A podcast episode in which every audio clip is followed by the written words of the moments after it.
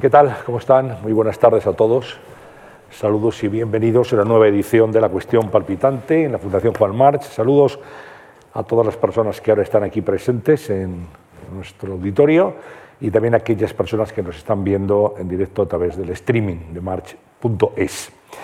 Bueno, vamos a hablar hoy de un tema muy interesante, lamentablemente muy actual, cuando no, y que tiene desde luego perspectivas y aristas que vamos a poder desmenuzar y analizar en los próximos minutos. Vamos a hablar de la corrupción y del buen gobierno, nada menos. En el escenario conmigo, pues eh, la compañía de Lara Siscar, ¿qué tal? Que siempre da mucha pues tranquilidad. ¿eh? Lara, ¿cómo estás? Bueno, lo mismo digo, nada, encantada como siempre de estar con todos ustedes, de estar con vosotros, por supuesto, de estar contigo ante todo. Vaya tema, ¿eh? Vaya tema. Vaya tema, vaya tema. Además ha despertado muchísimo interés, ha despertado muchísimo interés entre los amigos de la marcha, así que tendremos muchas preguntas muy interesantes que hacerles a estos dos caballeros. Muy bien. Pues ya saben que aquí en la cuestión palpitante siempre nos gusta preguntar a los que saben ¿eh? y, que podamos aprender de lo que nos dicen. Nuestro primer invitado, Víctor Lapuente. Muy buenas tardes, Víctor. Buenas tardes, Víctor es doctor en Ciencias Políticas por la Universidad de Oxford y por el Instituto Juan Marc de Estudios e Investigaciones. Es catedrático en la Universidad de Gotemburgo y profesor visitante en ESADE, aparte de articulista habitual del diario El País. Bienvenido. Muchas gracias. Fernando Jiménez Sánchez, ¿qué tal? Buenas tardes. Gracias también por venir. Encantado. Fernando es doctor en Ciencias Políticas y Sociología por la Universidad Complutense de Madrid. Es catedrático de Ciencia Política y de la Administración en la Universidad de Murcia y doctor miembro del Instituto Carlos III Juan Marc de Estudios e Investigaciones. Fue becario de esta fundación en su centro de estudios avanzados en ciencias sociales. Los dos habéis estudiado en la casa, digamos, ¿no? o sea que retornáis hoy a, la casa madre. Sí, es algo más agradable todavía, ¿no? Bueno, pues, pues daros la bienvenida, daros las gracias y luego preguntaros, ¿la corrupción es una lacra consustancial con el poder a lo largo de la historia? Porque gente que piensa, la corrupción es de ahora, ¿no? La corrupción cuando analizas la historia, ¿eh? la historia universal, siempre ha habido corrupción, ¿no, Víctor? Siempre ha habido corrupción, lo que ocurre es que ahora el gobierno representa una parte más importante del PIB, o sea, representa aproximadamente el 50% del PIB en los, países avanzados y regula de manera cada vez más estricta y más importante el otro 50%, con lo cual el peso del sector público es muy grande, la capacidad que tiene el sector público de enriquecer o empobrecer a determinados ciudadanos o a determinadas empresas es mucho mayor que, nunca y por tanto hay más oportunidades, más, interés por parte de algunos actores de corromper al poder político. ¿Cómo lo ves, Fernando? Sí, pues no solo es algo que siempre nos ha rodeado, sino que siempre ha acompañado al poder, sino que es algo que está en nuestra propia naturaleza. ¿no? Eh, dice un buen, uno de los mejores ensayistas, de los mejores politólogos del mundo. Francis Fukuyama, que, la corrupción en realidad es algo que, explica nuestra propia supervivencia como especie, que tenemos dos instintos naturales muy fuertes dentro de nuestra naturaleza que nos, han hecho pervivir en circunstancias muy complicadas y son precisamente eh, el nepotismo, el favorecer a la familia y el clientelismo, el entrar en relaciones de intercambio con otros. ¿no? Y que esos dos instintos nos han mantenido vivos como, como especie, pero que al mismo tiempo eh, hacen que bueno, no todas las eh, empresas colectivas que nos, eh, que nos proponemos alcancen los mejores resultados. Es decir, cuando logramos controlar esos instintos conseguimos mejores metas sociales. ¿no? Claro, dices que la corrupción forma parte de nuestra naturaleza y hablabas de si conseguimos controlar esos instintos. Sistemas de control, mecanismos de control, los hay, los hay en la sociedad, los hay dentro de la Administración, tenemos también el trabajo de los jueces y juezas de, nuestro país, pero yo querría saber em, qué tiene más peso o qué tiene más responsabilidad ante la supuesta aceptación de la corrupción. Si está ética social que acepta la corrupción como algo natural, si un fallo en el control interno de las administraciones o si es que hay que fortalecer a los jueces y juezas. ¿Por dónde podríamos ir para intentar controlarla? Es una pregunta, es la pregunta del millón ¿no?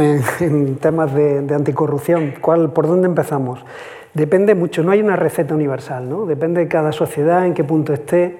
Pero lo que sí es eh, fundamental es que al final lo que necesitamos es fortalecer los niveles de confianza social, es decir, que nos podamos fiar de los demás aunque no los conozcamos. ¿no? Esta es la, clave.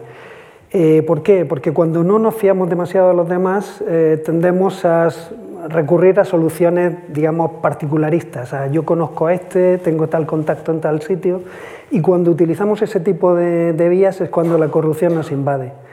Entonces, eh, ¿cómo podemos mejorar los niveles de corrupción? Pues eso, creando un entorno institucional tal que eh, se, desincentiven las soluciones de tipo particularista, la, solución particular para mi propio problema. Cuando las administraciones tratan con imparcialidad a todos los ciudadanos es cuando estamos en mejores condiciones de, luchar contra la corrupción. Sí, en, línea con lo que comentaba Fernando, creo que eso es muy importante, tener buenas instituciones y, lograr esta, esta, confianza de los ciudadanos en, las instituciones. Yo no creo mucho en las explicaciones culturales. Evidentemente la cultura importa para explicar la corrupción, pero es cierto que en todos los países del mundo, en Estados Unidos, en Noruega o en Nigeria, el sobre con el dinero del empresario o el político va siempre por debajo de la mesa. Es decir, se sobreentiende que en todas las culturas se está haciendo algo malo cuando se está comprando a un, a un político. Eh, además, Mm, eh, en España se enfatiza mucho esta idea de que somos un país de la picaresca, que hay mucha aceptación eh, de la, de la, corrupción, pero si miramos a las encuestas del Eurobarómetro, por ejemplo, sí que existe una aceptabilidad de la corrupción bastante elevada en muchos países del este de, Europa, mm, países excomunistas que todavía tienen una tradición de que había que intercambiar favores para conseguir algo del Estado, y en esos lugares, pues 30 o 40% de la población perfectamente puede ver legítimo que hay que dar un regalo intercambiar un favor o dar dinero a un público a cambio de conseguir algo, un contrato, una licencia, etc. Pero en España los niveles de aceptabilidad son bajísimos, 3-4% de la población por lo general acepta algún tipo de, intercambio, como mínimo en las, en las encuestas, y estamos incluso por debajo de los países eh, nórdicos, es decir, en cuanto a nuestra cultura somos más calvinistas que los calvinistas o más luteranos que los luteranos. Sin embargo, la paradoja está en que nosotros pensamos, somos luteranos que pensamos que vivimos en una república bananera, porque pensamos que la corrupción está muy extendida. Incluso pensamos más, el porcentaje de españoles que piensa que la corrupción está muy extendida es más elevado que en los países donde objetivamente sí que hay un problema con la Europa central o de Europa del Este. El 90-95% de los españoles considera que hay, la corrupción está muy extendida en todas las instituciones. Es un problema serio, un problema de percepciones, además de que existen obviamente casos de corrupción. Pues vamos a eso, vamos a ver dónde estamos. Yo creo que es bueno ver la fotografía de la corrupción y dónde se sitúa España. Si preguntáramos, eh, bueno, nosotros pues, somos los campeones de la corrupción, y efectivamente hay otros países que nos superan por mucho, lo cual no justifica nada, pero bueno, eh, sí nos sirve para eh, poder orientar cómo está el problema en, nuestro país con respecto a, otras naciones, Víctor? Desgraciadamente todavía no se ha inventado un corruptómetro que sea capaz de medir con precisión el nivel de corrupción de los distintos países. Ya llegará. Ya, llegará, llegará. Bueno, de hecho, con Big Data existen aproximaciones. Es decir, se puede ver, por ejemplo, la oscilación en los, en los mercados de valores de las empresas en función del cambio de ciclo electoral. Y observamos en muchos países cómo sube la, la valoración de algunas empresas eh, y efectivamente eso es una señal de que en ese país importa mucho quién gobierna para que determinados grupos económicos hagan, hagan negocio. Por ejemplo, eso, o se puede ver y, tracear quiénes son las empresas o los conglomerados que están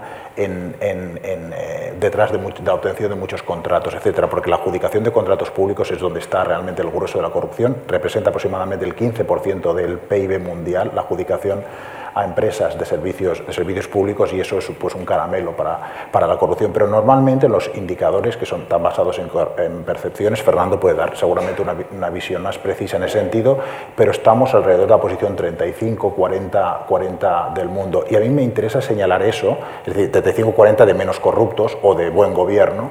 Eh, eh, somos mm, o bien eh, cabeza de ratón de los países en vías de desarrollo o cola de león de los países de la OCDE. Estamos a la cola de la OCDE a la cola de los países y de las democracias occidentales en cuanto a corrupción, es decir, a tener bastante corrupción. ¿A más desarrollo, más corrupción?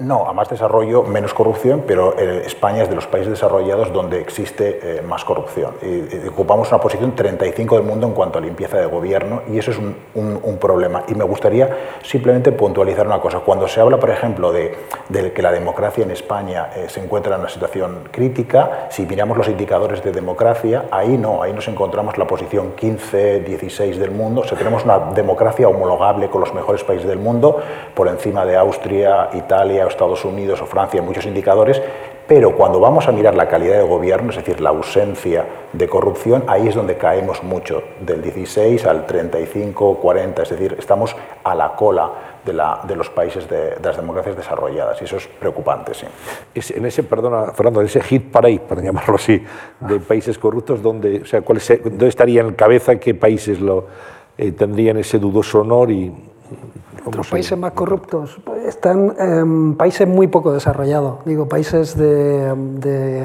algunos de africanos, ah, son, están entre los más corruptos, algunos de Latinoamérica también, cuanto más desigualdad social, normalmente también tienen mucha más eh, corrupción, son los países con, con, eso, con unos niveles de corrupción más altos y en Europa la Europa del Este. La Europa del Este, Grecia también uno de los países donde más, 98%, eh, casi, el, casi 10 de cada 10 ciudadanos griegos piensan que la corrupción en Grecia es galopante. ¿no?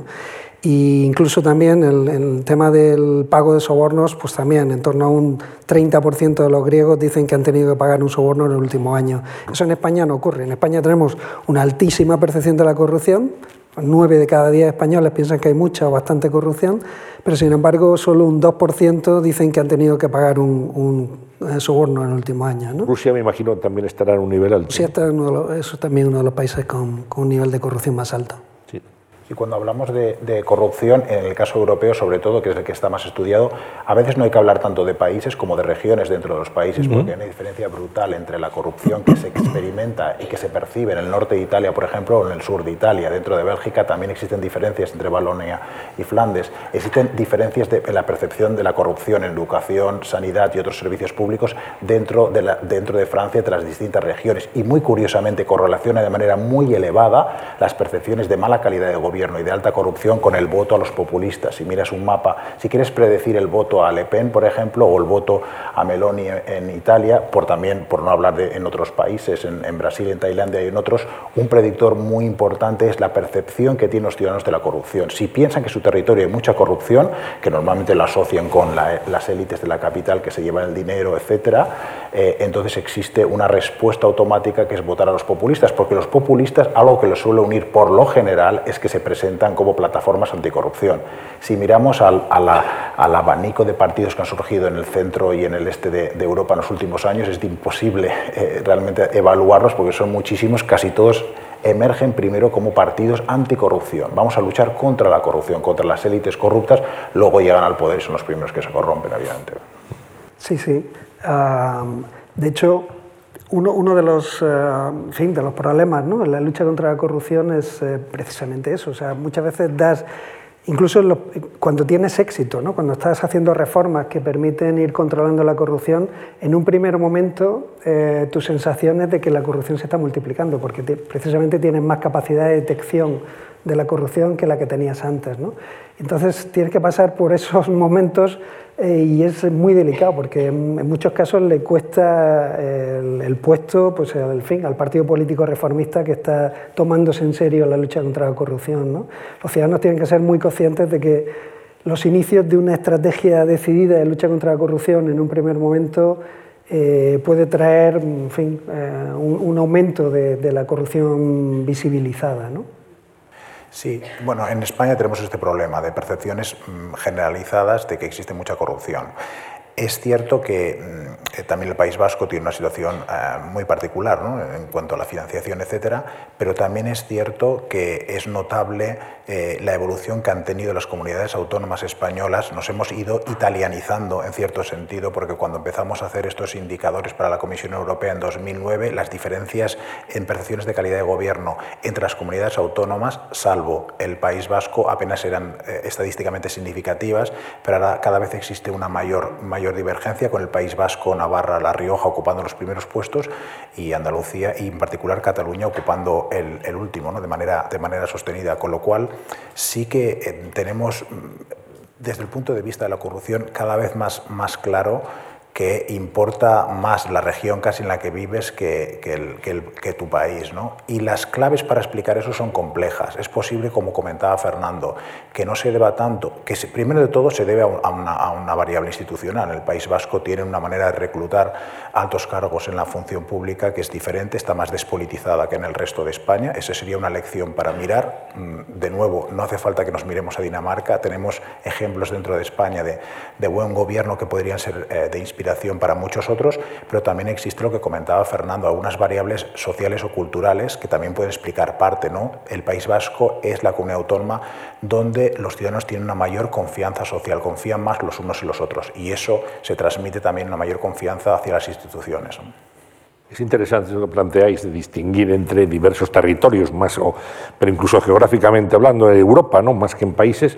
Eh, eh, ¿Hay algún estudio que determine si hay más corrupción en los gobiernos nacionales, en los regionales o en los locales, en los ayuntamientos en general? ¿Hay, algún terreno más abonado para eso? aquí en España, por ejemplo, por las investigaciones que llevamos realizadas, sí que vemos que los niveles de corrupción son más altos en el nivel municipal, donde más eh, corrupción hay, pero no todos los municipios son iguales. Es decir, no es que todos los. Son 8.000 municipios, 8.100 y pico municipios hay una disparidad muy grande, pero hay, determinadas islas de, corrupción, igual que hay islas de integridad en la parte municipal, pero hay más dificultad de detectar la corrupción a tiempo en algunos, eh, en algunos gobiernos municipales. Y lo mismo con los gobiernos autonómicos. Es decir, el nivel de profesionalidad de la administración pública, de los funcionarios, es más alto en la Administración General del Estado que en las comunidades autónomas o en los municipios. y habría menos corrupción. Y esto se nota, sí, pero con una salvedad, que son esto que llamamos la paraadministración, ¿no? las empresas públicas, las fundaciones, las corporaciones, todo esto, que no, no es la administración, digamos, clásica, tiene unos niveles de corrupción más altos, porque las medidas de control, los mecanismos para detectar la corrupción no funcionan tan bien ahí. ¿no? Y de hecho los partidos han utilizado su control sobre determinados eh, de estos organismos públicos pues para financiarse irregularmente, etcétera. Yo recuerdo al fiscal anticorrupción de Baleares que un día me dijo, eh, mira, el 99% de la corrupción de Baleares ha tenido lugar en empresas, en empresas públicas, ¿no? autonómicas, pero en empresas públicas, y no tanto en lo que es la administración clásica. ¿Y eso ocurre también en otros países de la misma manera? O sea, ¿tiene un parangón? Bueno, eh, parangón en el sentido de, que allí donde tienen peores mecanismos de detección vas a tener siempre más corrupción. ¿no? También en el nivel local es donde se dan más que. El nivel local a nivel europeo, o sea, siempre hay diferencias, pero a nivel europeo es siempre el, más problemático. Sí.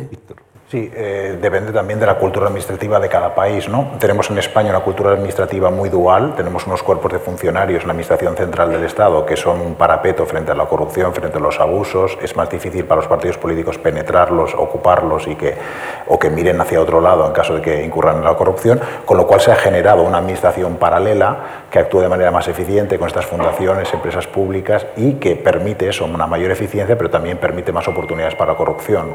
Con lo cual en otros lugares esa diferencia no existe tanto, tenemos un sector público, digamos, más homogéneo y ahí depende de los controles que tengas, ¿no? pero en general los, las, las, administraciones nórdicas y anglosajonas sí que han desarrollado unos mecanismos también parecidos a los consejos de administración de las empresas que permiten un cierto control, una cierta división entre la gestión del día a día y un control a largo plazo, que es donde están representados los partidos políticos y eso permite pues, un poco una, que haya más ojos controlando la, la actividad ¿no? en España o tenemos muchísimos ojos y muchísimas trabas legales, no tenemos ninguna. ¿no? Esa, esa, dualidad es, o, muy pocas, esa dualidad es, es, perniciosa.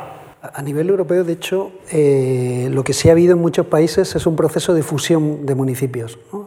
Ha, descendido el número de municipios precisamente para hacerlos más grandes, para que tengan más eh, masa crítica, más eh, profesionales de la gestión pública y por tanto tengan también más capacidad de detección de la, corrupción a tiempo. ¿no?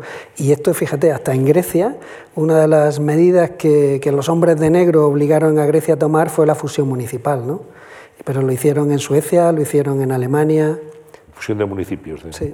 De hecho, cuando se expande el estado de bienestar en casi toda Europa occidental, una de las cosas que dicen es, bueno, seguramente los servicios públicos, la educación, sanidad, etcétera, van a estar mejor eh, prestados si es a nivel municipal que, si no, que a nivel estatal. Con lo cual, eh, necesitamos unos municipios capaces, vamos a amalgamar, vamos a fusionar eh, municipios y se hizo en prácticamente toda Europa, con la excepción de la mm, República Democrática Alemana, la Alemania comunista, que los municipios pequeños permitían el control para el Partido Comunista o países como España, obviamente, donde también el pequeño municipio era muy útil a, la dictadura y ha sido, fue útil a la dictadura y ha sido útil a muchos partidos políticos que tienen mucho arraigo local y que se han negado a este tipo de amalgamaciones, a este tipo de fusiones y por eso de vez en cuando de vez en cuando puede venir bien que te vengan hombres y mujeres de negro a, presionarte a esas cosas. Ojalá hubieran a, Portugal sobre todo, ¿no?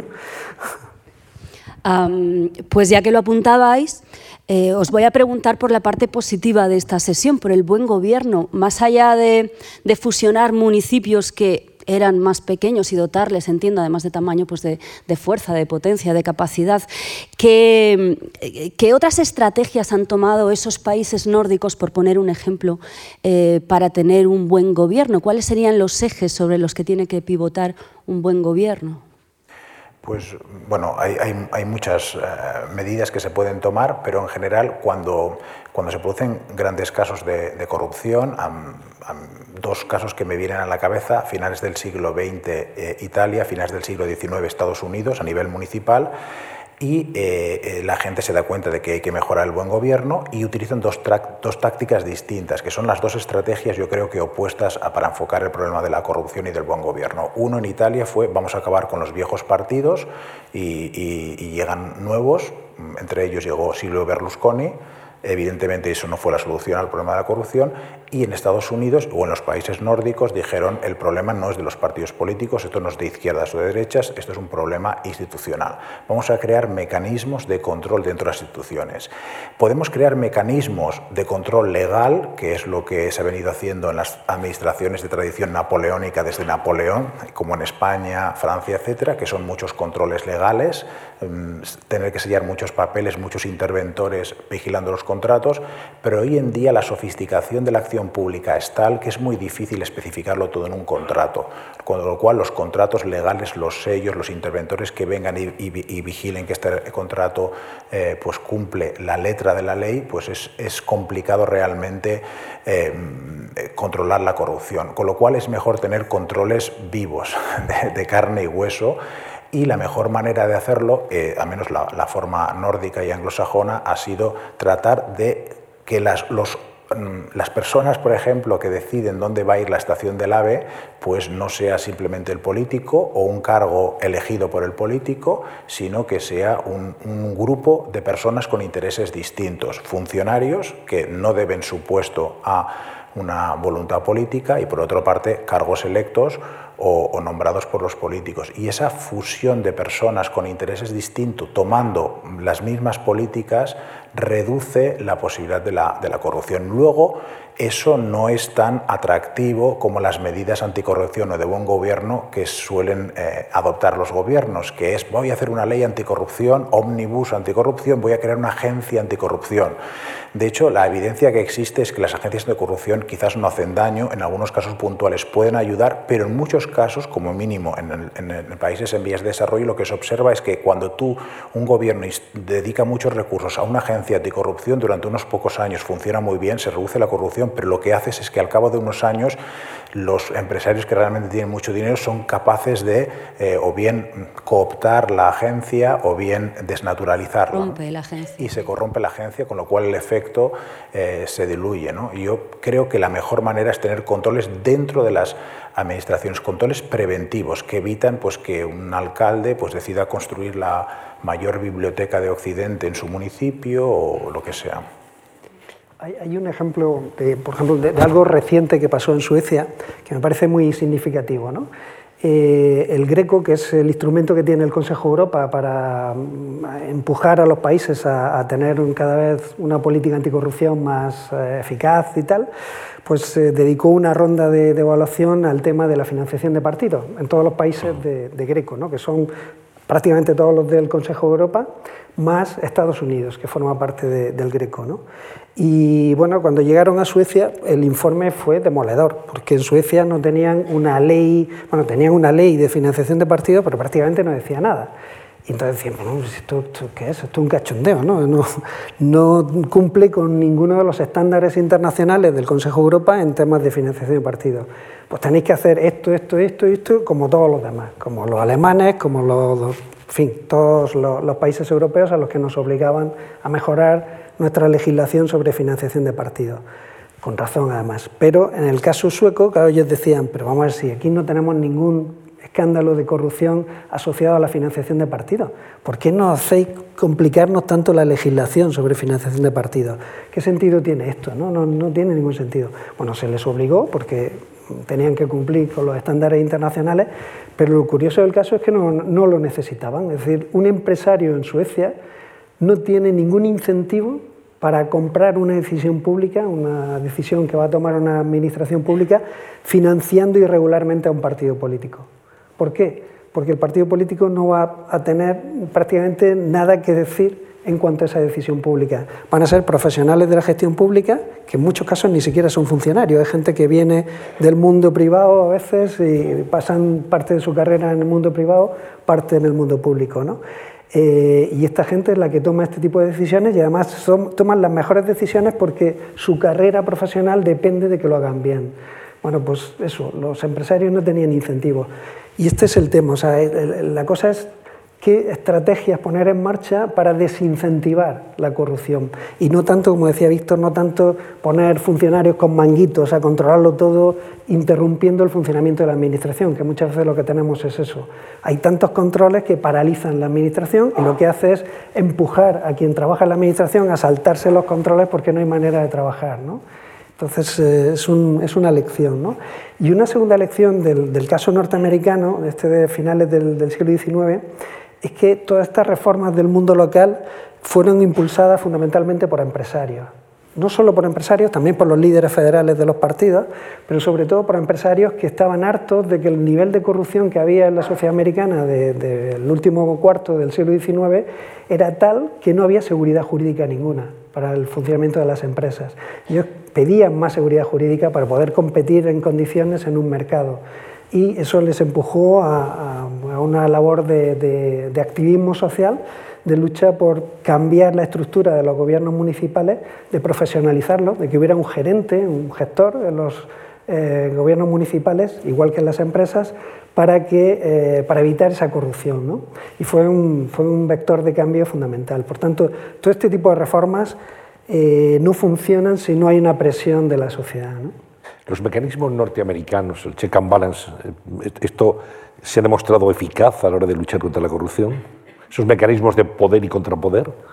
El político más importante en, una, en las democracias en los últimos 200 años eh, más poderoso en todo el mundo, el presidente de Estados Unidos, ¿en cuántos escándalos de corrupción han estado implicados? En muy pocos, ¿no? En corrupción directa. Los checks and balances, como mínimo, con la figura del máximo ejecutivo, funcionan, funcionan bastante bien. Esto, eh, la cuestión, como comentaba Fernando, es tratar de trasladarlo a otros niveles, otros niveles más bajos, ¿no? a nivel municipal, a nivel estatal, y ahí sí que en Estados Unidos, como mínimo, se trató de importar el modelo de la corporación americana, en el cual tenemos, como comentaba Fernando, un gestor independiente gestores públicos que, como los CEOs del sector privado, se, llaman CAOS, Chief Administrative Officer, se van moviendo de un municipio a otro, como se van moviendo de las, por las grandes empresas los CEOs privados, en función de su reputación y los van contratando los políticos. Estos, estos CEOs permanecen en su cargo normalmente en, en mandatos que no son concurrentes con los de los partidos políticos, en ocasiones necesitas acuerdos de, dos tercios de mayorías en las, asambleas eh, locales o, estatales para cambiarlos, con lo cual se produce un cierto, un cierto control y eso hace que evidentemente haya una tensión. Esto genera tensión constante, pero es una tensión positiva. ¿no? A mí me gusta mucho la expresión que utilizan algunos eh, gestores locales americanos, es yo no trabajo para el alcalde, trabajo con el alcalde. ¿no? Y eso me parece que sería una buena una buena, bueno, me parece una buena manera de inspirar las reformas que pudiéramos tener por aquí. Trabajo con el alcalde y para los ciudadanos. para los ciudadanos, Sí, eh, los checks and balances son, son fundamentales, ¿no? Y esto, digo, por, si me perdonáis si vuelvo otra vez al caso español, pero hemos dicho eso, el caso español es un caso que no es desesperado, que estamos en el 20% de países con más calidad de gobierno, pero estamos en la cola de ese 20%. Eh, pero lo que sí ha ocurrido, y, y no tenemos corrupción, digamos, ningún, los ciudadanos no solemos recurrir a la corrupción. No necesitamos ni para sacar un pasaporte, ni cuando nos para un guardia civil de tráfico en la carretera. A nadie se le ocurre intentar comprar al guardia civil, pues se te cae el pelo, ¿no? Eso lo tenemos todos claro. Muy distinto a si estás en México y te para, como no pagues, es cuando realmente empiezan tus problemas, ¿no? Pero, pero eso, no tenemos una corrupción cotidiana. Y sin embargo tenemos una percepción enorme de la corrupción. ¿Por qué? Porque percibimos que hay una corrupción de élites. Es decir, que aquí los gobiernos, los gobiernos nacional, los gobiernos autonómicos, los gobiernos municipales, no tratan con imparcialidad a todos los ciudadanos, a todas las empresas, etcétera, sino que eh, tratan con favoritismo a algunos, al que financia el partido, a lo que sea. ¿no? Y eso lo, detectamos fundamentalmente a través de los medios de comunicación. Es decir, la información que tenemos de la, de la corrupción en España es sobre todo la que nos transmiten los medios. Por eso, cuando la, la información sobre corrupción está muy presente, eh, normalmente aparece también en las encuestas nuestra preocupación por la corrupción, es cuando se dispara. ¿no? Eso, y en un contexto, además, si estamos pasando un contexto de dureza, como el de la gran recesión, es cuando hemos tenido la, preocupación por la corrupción más disparada que hemos tenido nunca. ¿no? Bueno, es verdad que, que, por tanto, no tenemos un país que sea corrupto al estilo de Nigeria o al estilo Honduras, ¿no? Pero tenemos unos niveles, tenemos unos problemas de corrupción. Y lo más, volviendo al tema del checks and balances, ¿no? lo más preocupante de lo que ha sucedido estos últimos años es que nuestra calidad institucional está deteriorándose cada vez más nuestro Estado de Derecho, nuestra calidad de la regulación, nuestra capacidad de control de la corrupción. Hay muchos indicadores de, la calidad institucional de España que están deteriorándose y esto es un problema. Esto es un problema porque alimentará la corrupción. En gran medida yo creo que lo hemos visto un poco con el Tito Berni. Hemos visto como uno de los pilares del Estado, la Guardia Civil, a la que yo le tengo un respeto enorme porque ha hecho un trabajo fantástico en la lucha contra la corrupción, especialmente la UCO de la Guardia Civil, eh, pues estaba pringada en una serie de, de un tema clásico de, las obras de, los cuarteles, ¿no? Pero, pero es, es eso, cuando tú ves que no se está haciendo nada y que sin embargo los niveles de calidad se van deteriorando, al final cada vez más gente entiende que tiene que utilizar la corrupción para, para sobrevivir en el mundo en el que está. ¿no? Y eso hay que cortarlo, ¿no? Eso hay que cortarlo. Y lo que comenta Fernando es muy importante. El deterioro, la percepción del deterioro de la calidad de las instituciones en España tiene un efecto sobre la corrupción, pero también tiene un efecto en otros ámbitos. Por ejemplo, Andrés Rodríguez Pose de la London School of Economics ha mostrado cómo el deterioro de la calidad institucional es un factor que explica claramente el exceso de mortalidad durante la pandemia de la COVID. Mm. Y de hecho, ahora cuando han salido los estudios de The Lancet o de muchos otros eh, y se mira qué variables de institucionales, qué variables del Estado explican la mayor mortalidad durante los años de la pandemia, no son el número de camas de hospital o ese tipo de variables eh, medibles claramente, sino las percepciones de corrupción. ¿Por qué? Porque las percepciones de corrupción generan desconfianza eh, de los ciudadanos en el gobierno y si desconfías del gobierno no te pones la mascarilla cuando te tienes que poner o desconfías de cualquier otra medida. ¿no? Y tiene un efecto muy notable sobre, esto es medible y desgraciadamente mortal, ese efecto, pero existen otros.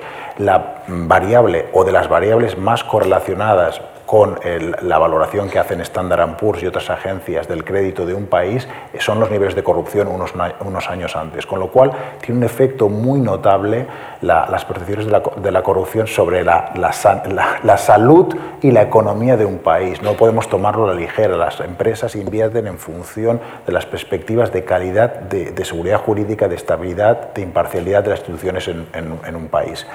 A nivel anecdótico, lo que comentaba antes de, que no existe corrupción en España hace 10 años, cuando en los medios de comunicación también de todo el mundo se hablaban de los casos, de grandes casos de corrupción en España, recuerdo que estaba en un congreso anticorrupción, se me acercó un... Eh, experto noruego. Al final el Congreso dijo, por cierto, este verano vamos con mi familia a España. Si me paran estos, la Guardia Civil, tengo que poner un billete en el, en el pasaporte. Digo, bueno, antes lo pondría yo con la policía noruega que con la Guardia Civil. Yo que usted no lo haría.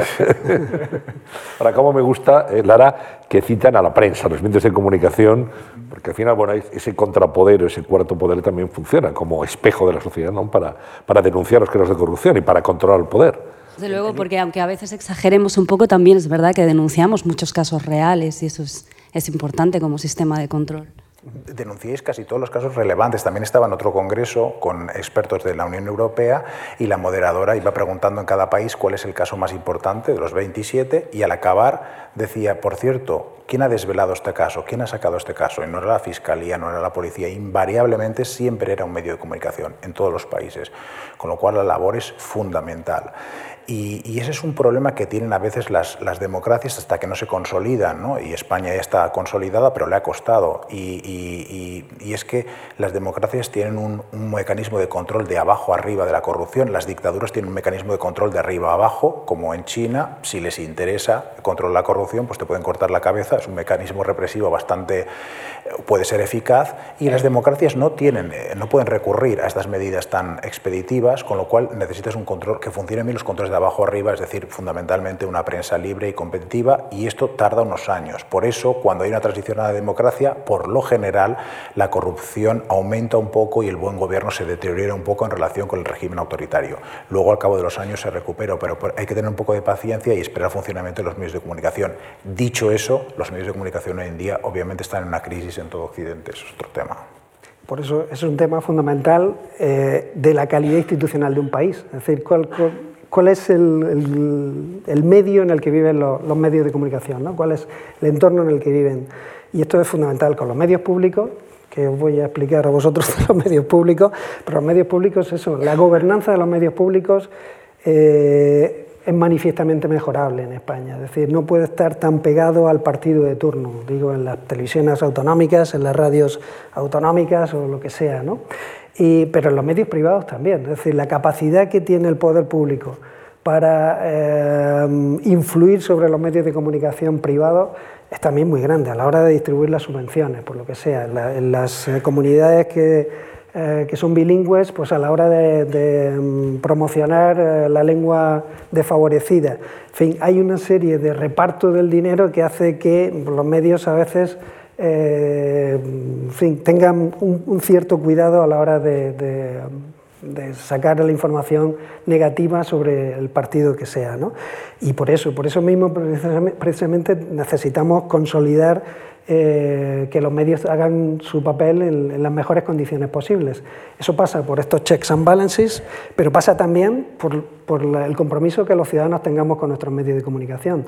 Si nos dedicamos a leer los medios de comunicación gratis en Twitter y tal, pues tenemos un problema con nuestros medios de comunicación. Los arrojamos a las manos de quien tiene la capacidad para manipularlos. ¿no?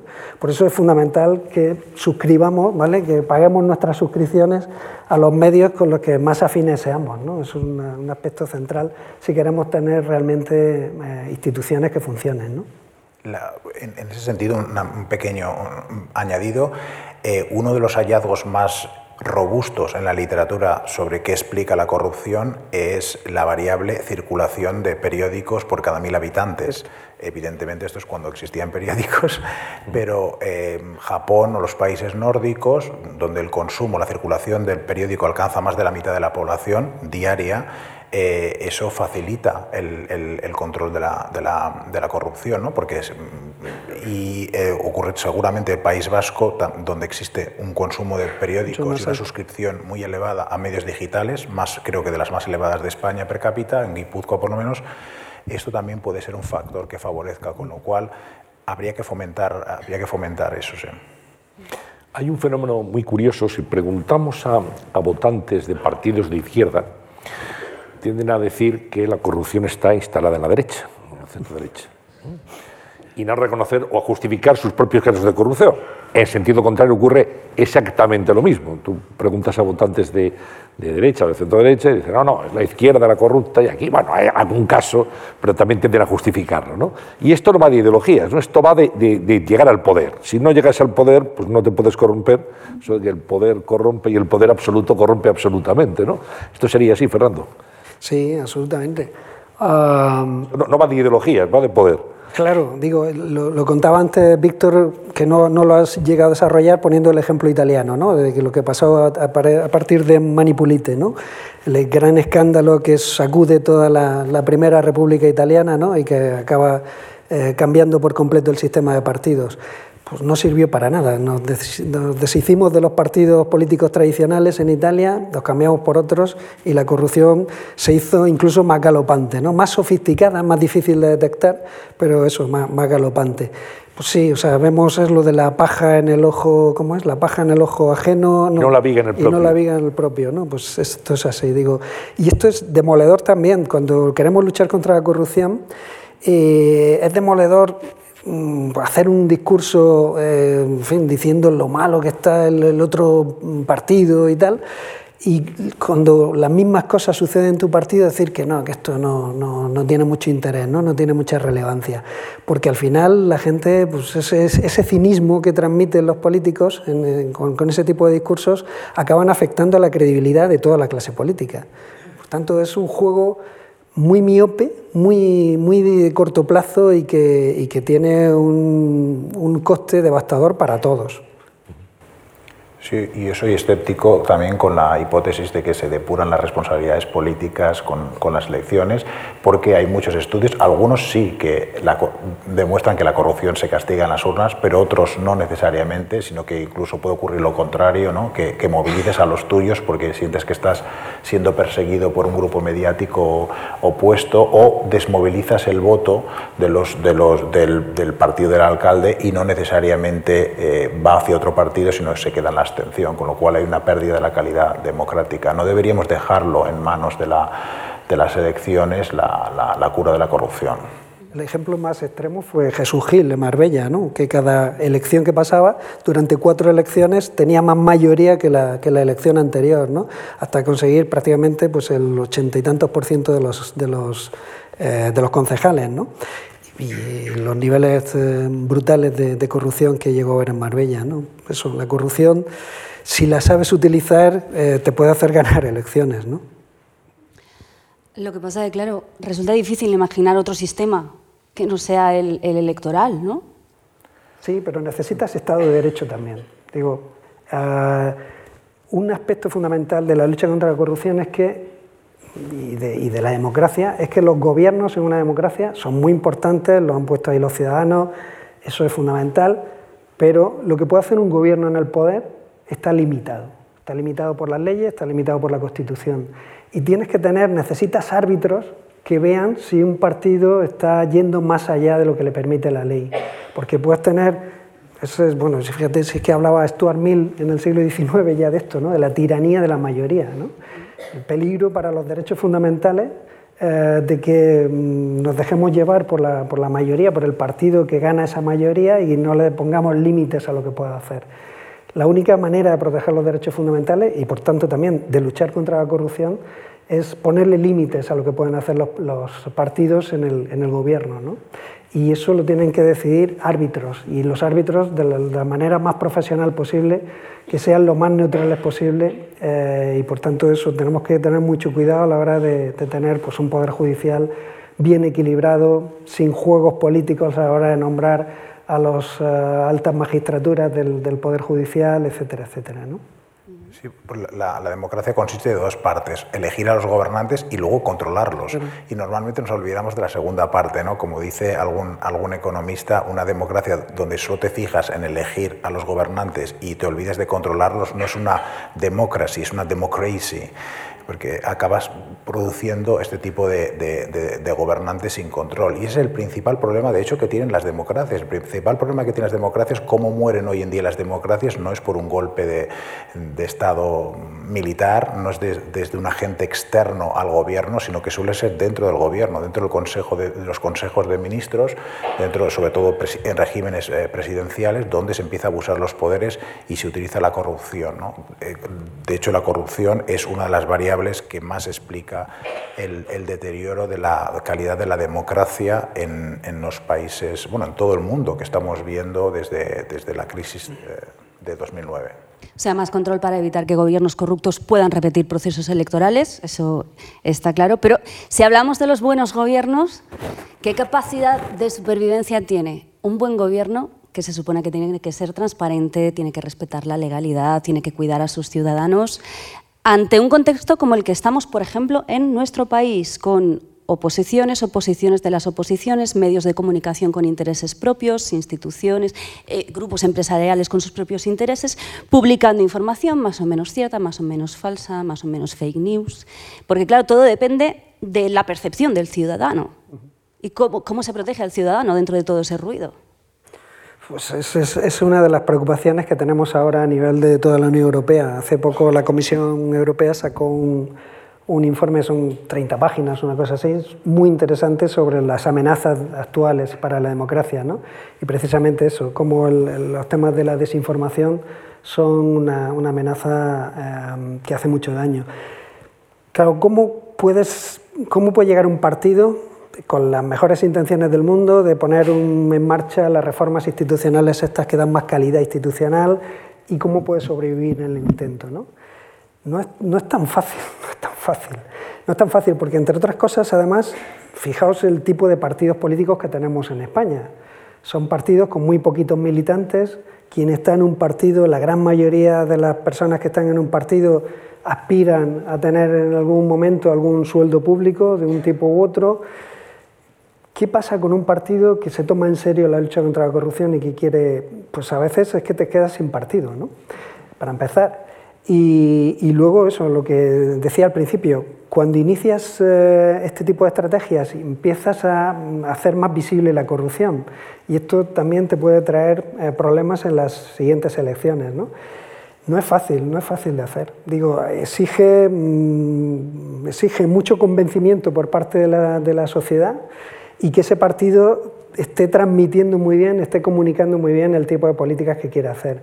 Pero sí se beneficiaría de una cosa, y es que en realidad en España, y no digo en España, mira, en Nigeria, uno de los países más corruptos del mundo, eh, pues en Nigeria la gente está harta de la corrupción, viven con la corrupción, saben que tienen que pagar comisiones para acceder a determinados servicios públicos, para lo que sea, pero están hartos de la corrupción y si, le, si pudieran hacer así y pasar a vivir en un entorno sin corrupción, bueno, no hay nada más que ver los inmigrantes nigerianos que llegan a Suecia o, a Dinamarca, cómo inmediatamente cambian por completo de, estrategia. ¿no?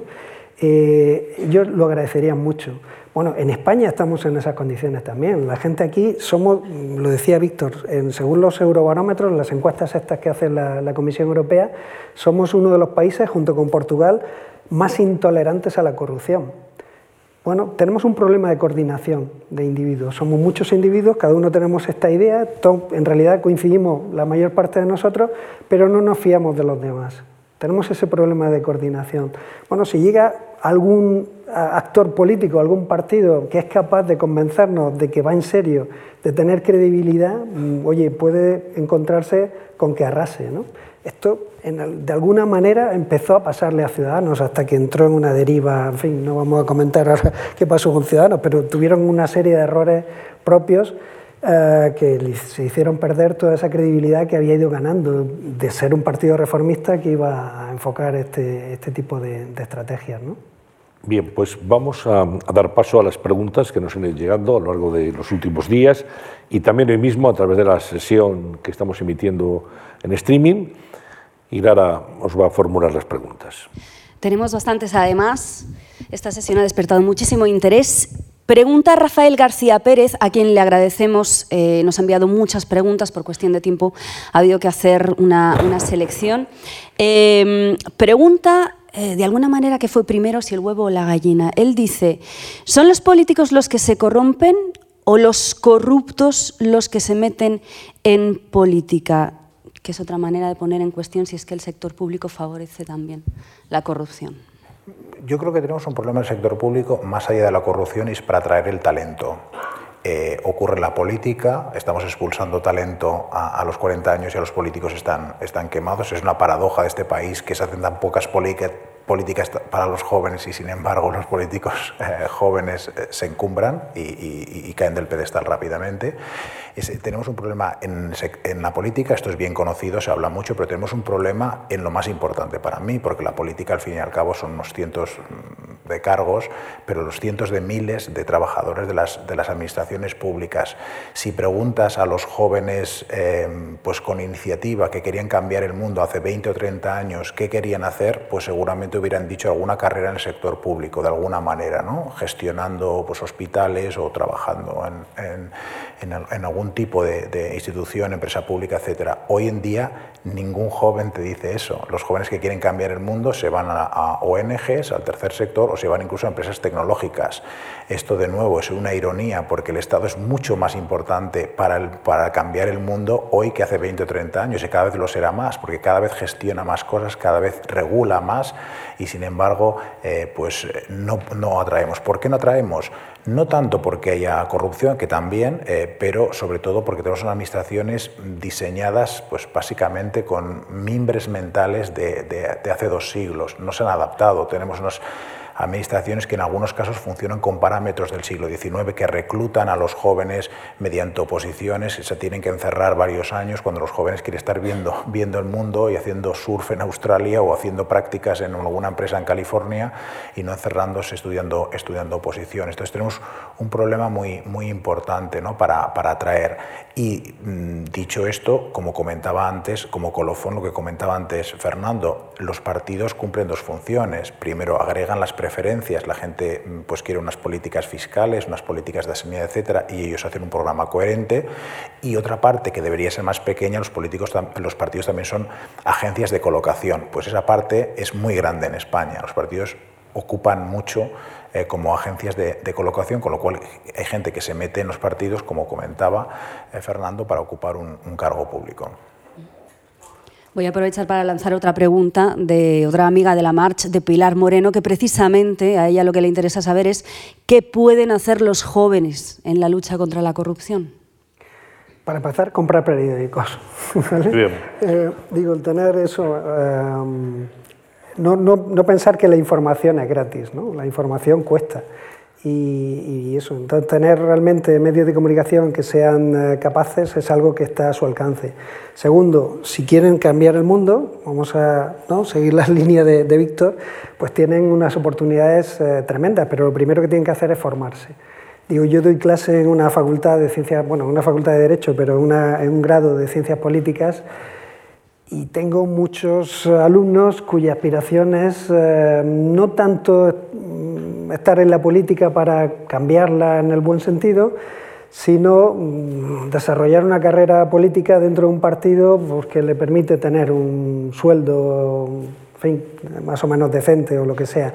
Es decir, el tipo de aspiración, y bueno, hay veces que eso, que en su, la manera en la que se toman eh, los estudios, la seriedad o la falta de seriedad con la que se toman los estudios, ya te está diciendo algo de esa persona y luego tú ves quiénes son los que van subiendo en los partidos. ¿no?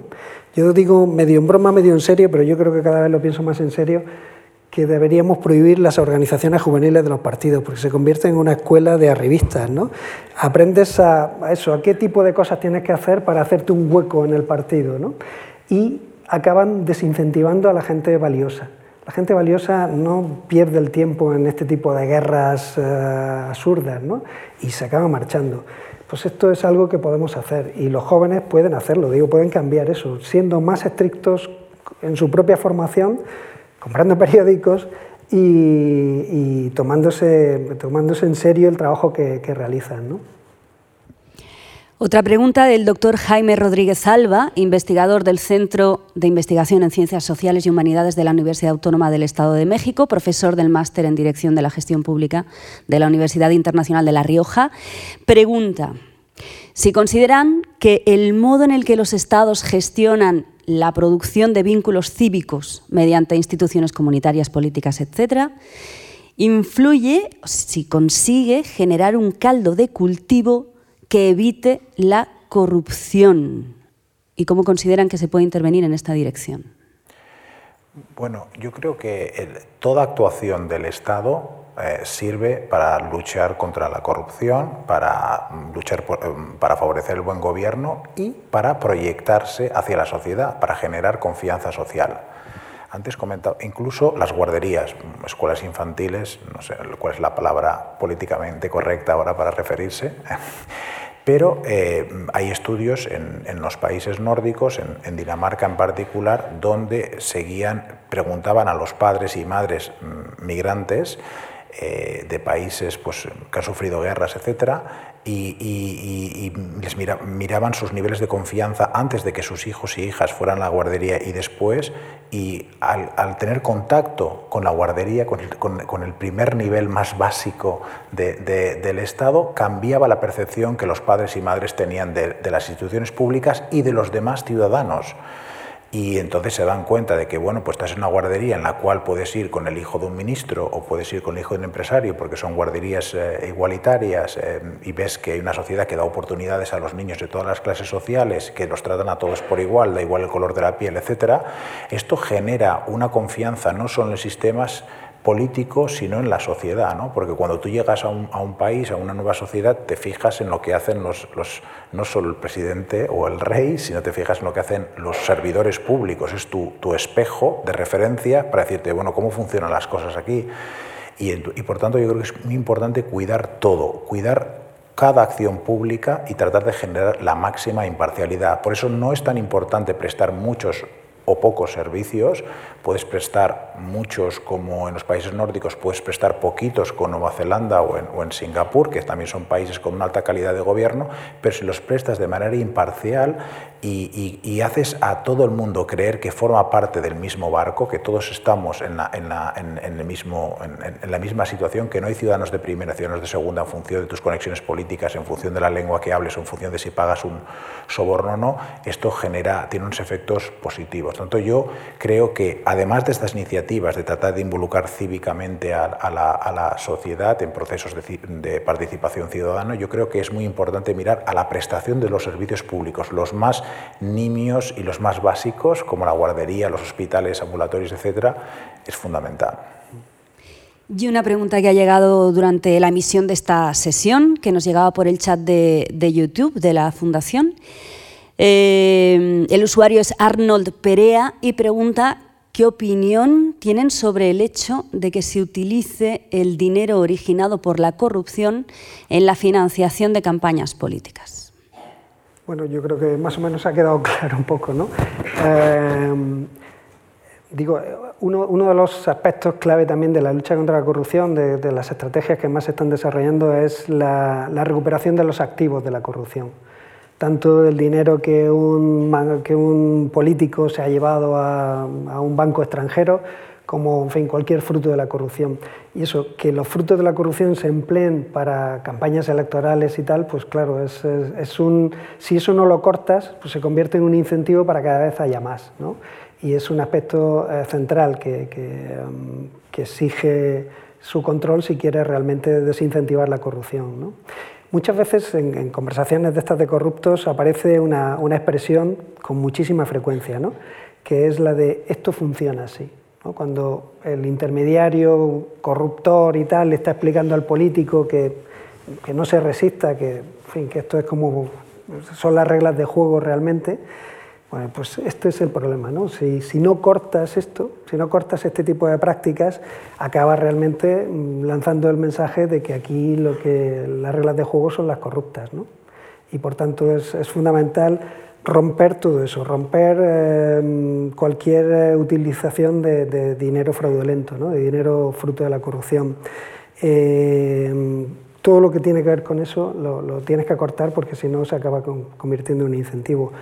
Igual que el tema de la protección de los denunciantes de corrupción, que es otro, es otro aspecto central en las estrategias de lucha contra la corrupción. Tú tienes que proteger a quien se atreve a denunciar esto. Y aquí en España, mm, durante mucho tiempo, ahora tenemos una ley recién aprobada, que bueno, vamos a ver qué juego da. No hay muchas esperanzas eh, con respecto a ella, pero bueno, no teníamos protección de denunciantes y ahora tenemos. Es un aspecto también central de, la lucha contra la corrupción, porque va en ese sentido de desincentivar eh, los comportamientos corruptos. Pues luego muy interesante todo lo que nos han contado en esta sesión, tanto Víctor Lapuente como Fernando Jiménez Sánchez, dos expertos, dos politólogos eh, que nos han ofrecido una, una visión, yo creo que desde luego esperanzadora. O sea, hay mecanismos para combatir la corrupción y el buen gobierno es uno de ellos. ¿no? Pero con mucho trabajo por hacer. Queda mucho por delante.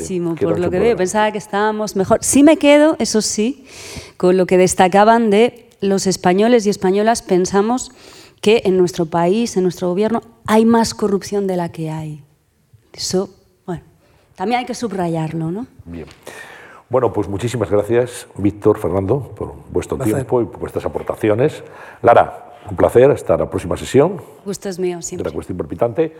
Y a todos ustedes que nos han seguido aquí en directo en la Fundación Juan Marc, pues también agradecerles su presencia y a los que nos han visto en streaming, pues eh, su, su, conexión y sus preguntas que también han tenido protagonismo en el tramo final de, de esta sesión. Muy buenas tardes a todos y hasta la próxima.